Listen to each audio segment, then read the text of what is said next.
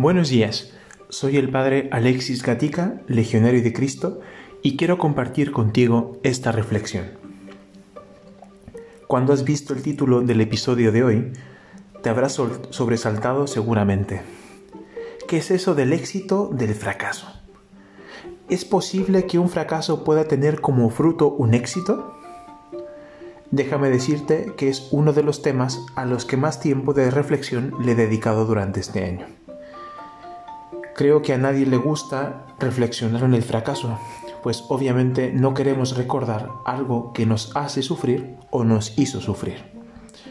Pero al mismo tiempo pienso que el fracaso nos deja un fruto muy valioso. El fracaso nos deja en las manos una verdad muy grande y que puede ser el desencadenante de un cambio asombroso o de una caída en picada, todo dependiendo de cómo se afronta el fracaso. Y quisiera concretar esto que he dicho con una experiencia reciente de mi vida. Por diferentes circunstancias de mi vida, aprendí a conducir pasados los 30 años de edad. Hubiese querido afrontar este tema algunos años antes, pero no pude hacerlo. Y gracias a Dios tengo la licencia de conducir de mi país natal pero por una serie de condiciones que no pude cumplir, no pude validarla aquí en España, y he tenido que hacer todo el trámite desde cero. El año pasado presenté mi examen teórico de conducir y lo aprobé. Hacer las prácticas de conducir me requerían sangre, sudor y lágrimas, pues no me sobraba mucho tiempo libre y también no contaba con muchos fondos para pagar mis clases. Después de varios meses de luchar, fui a presentar mi examen pero el confinamiento debido al coronavirus frenó todo y pasé varios meses esperando hasta que llegara el día.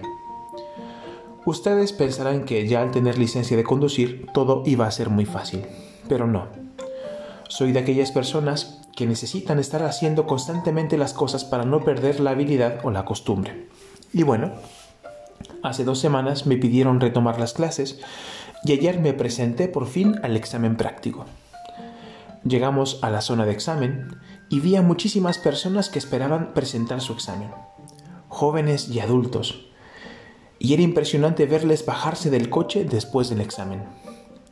Algunos lloraban de contener tanto los nervios, otros venían felices por aprobar y otros venían muy tristes por haber reprobado. Llegó mi turno y antes de subirme al coche y durante los días anteriores le estuve pidiendo a Dios que me ayudase a mantenerme sereno, ya que lograse superar el examen, pues sin la licencia de conducir me veo muy limitado en mis movimientos. Y comencé el examen. Me sentía muy seguro.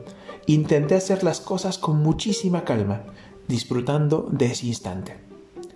Terminé el examen y antes de bajarme del coche, miré a los ojos a mi profesora.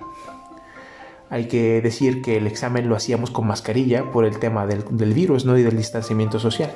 Entonces lo único que lograba ver eran los ojos de las demás personas. Bueno, cuando vi los ojos a mi profesora, no logré interpretar lo que me quería decir. El examinador me dijo que tuve dos fallos, y el fundamental fue justo al empezar el examen como partí con tanto ahínco y con tanto fervor, pues no me fijé en una señal que estaba pintada en el suelo y que indicaba una dirección obligatoria, y por ende me la salté. Además, dice que hice uso excesivo del embrague. De camino a casa, mi profesora de conducir me dijo que era muy probable que haya suspendido mi examen. Yo no sabía qué pensar ni qué decir. Tanto tiempo, dinero, esfuerzo y sacrificios se iban al garete por no haber visto una señal. Mucha gente estuvo pidiendo por el buen resultado de mi examen y de verdad yo no entendía absolutamente nada. Y mientras iba de regreso a casa le decía a Dios desde el corazón, Señor, ¿sabes? No te entiendo. ¿Por qué permites esto en mi vida? ¿A dónde quieres llevarme con este fracaso y con otros fracasos que has permitido en estos años? ¿Acaso tú no me prometiste que si yo lo dejaba todo, tú me ibas a dar el ciento por ciento en esta vida? Obviamente hubo silencio. Y cuando por la tarde fui a la capilla, me encontré con el Señor nuevamente. Y hay en mi capilla una imagen del Via Crucis donde está Jesús debajo de la cruz y parece que te mira a ti directamente a los ojos. Yo le dije, Jesús, ni me mires así. Es que no entiendo nada. Tú sabes que esfuerzo no me ha faltado ¿Se me hace tan injusto todo esto?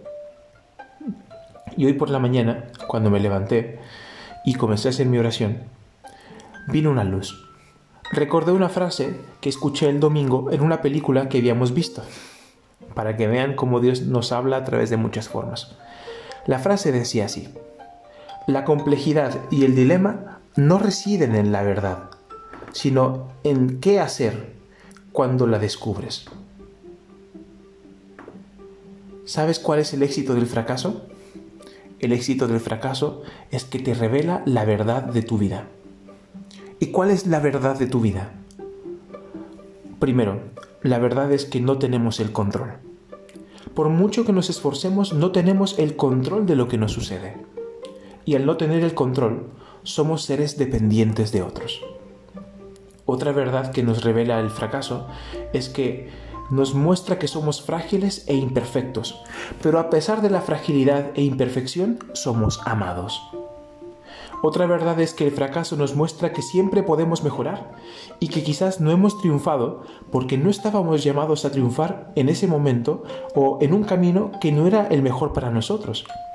A veces culpamos a los demás y aunque es verdad que también los demás pueden influir, en el fondo, si fracasamos constantemente en algo, tenemos que hacer un serio examen de conciencia para ver qué es lo que realmente no funciona.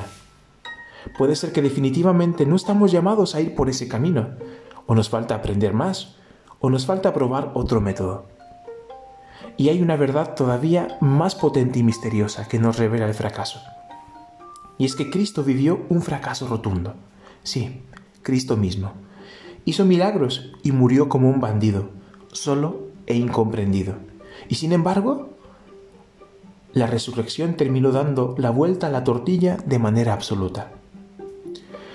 Necesitamos ciertamente de mucha paz, fe y serenidad para descubrir ese éxito en medio del fracaso.